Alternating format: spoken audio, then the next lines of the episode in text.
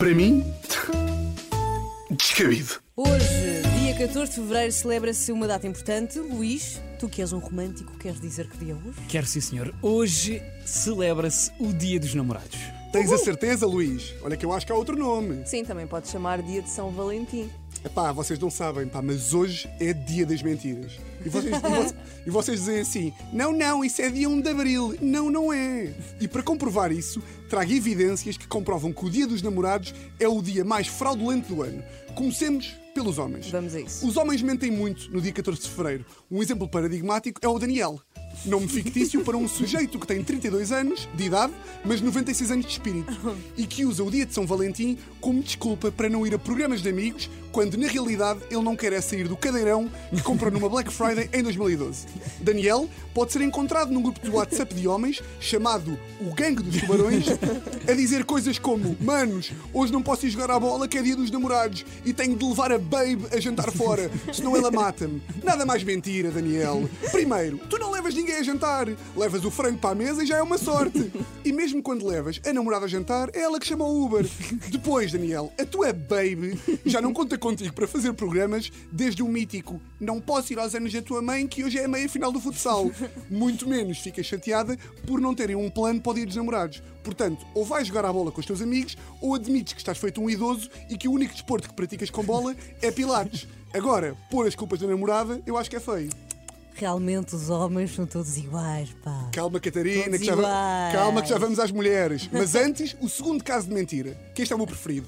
Homens que não querem dar uma de sensíveis, então fingem que odeiam o dia dos namorados e, jus- e justificam o romantismo nas namoradas. Então o discurso é tipo: dois gajos a falar, Então o que é que fazes hoje? apá, tenho ali, tenho de levar a gaja, a gente está fora. Mas vão jantar onde? Apá, oh, mano, sei lá onde é que eu vou, pá, vou naqueles restaurantes que elas gostam. Corta para ele a dizer à namorada: Amor, podemos ir àquele restaurante que tem uma cascatinha de chocolate, por favor. Corta para ele e a namorada no restaurante. Oh meu palmiazinho, podemos dar as mãos enquanto eu te chamo dama e tu me chamas vagabundo? Por favor, por favor, por favor. E já agora, pode chamar o empregado e pedir para ela acender mais velas, por favor.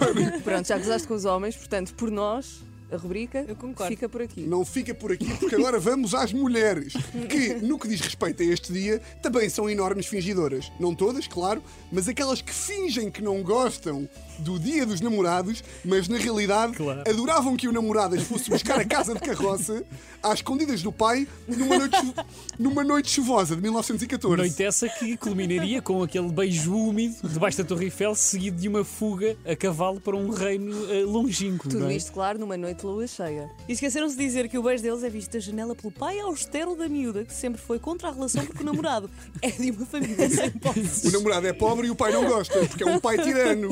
E assim se escreve um filme de Hollywood, meus amigos. É que esta- mas estas mulheres, em vez de admitirem que davam tudo para ser a personagem principal deste filme, preferem aquele discurso de Eu?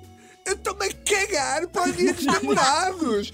O quê? De chocolates? Mas eu sou o quê? Willy Wonka? Eu, se quiser chocolates, deixa as escadinhas, agarro no meu salário que eu ganho e compro uma caixa, porque eu sou independente. Corta para. Ora, Renata, eh, a Renata e o Jaime foram àquele sushi que eu queria e a Patrícia recebeu um panda pelo gigante de trabalho. Mas pronto, eu já estou habituada. Então, mas, oh, amor, combinámos que podíamos fazer nada. Aliás, tu disseste, tenho aqui a tua mensagem, tu disseste, epá, ó Pedro, se eu quisesse flores, era florista. Oh Manel, esquece, aliás, eh, esquece que eu existo, tá? Realmente as mulheres são todas iguais. Para terminar, para terminar, agora que temos aqui um equilíbrio dos géneros, vamos a um grupo de mentirosos que engloba homens e mulheres e que não merece diferenciação porque são todos iguais. E estou naturalmente a falar dos solteiros.